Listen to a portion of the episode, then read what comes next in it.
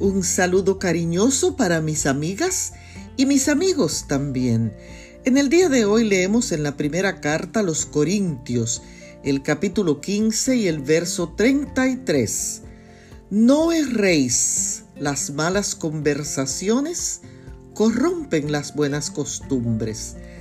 El texto de hoy nos advierte a no dejarnos engañar por el tipo de conversación que tenemos y por la influencia que esas conversaciones pueden ejercer en nosotros y en los demás.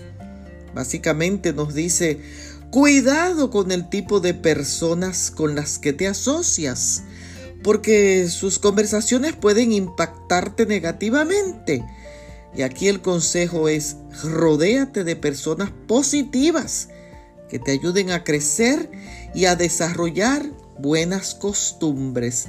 El asociarse con personas que su fundamento no es Cristo, tú serás influenciado negativamente y adoptarás ideas y conductas que destruirán tu carácter y tu honestidad y negarán la fe en Dios y echarás a perder tu caminar con Cristo.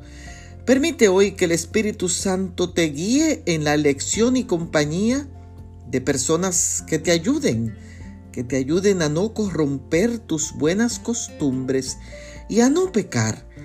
Encomienda tu vida al cuidado de Dios. Bendiciones.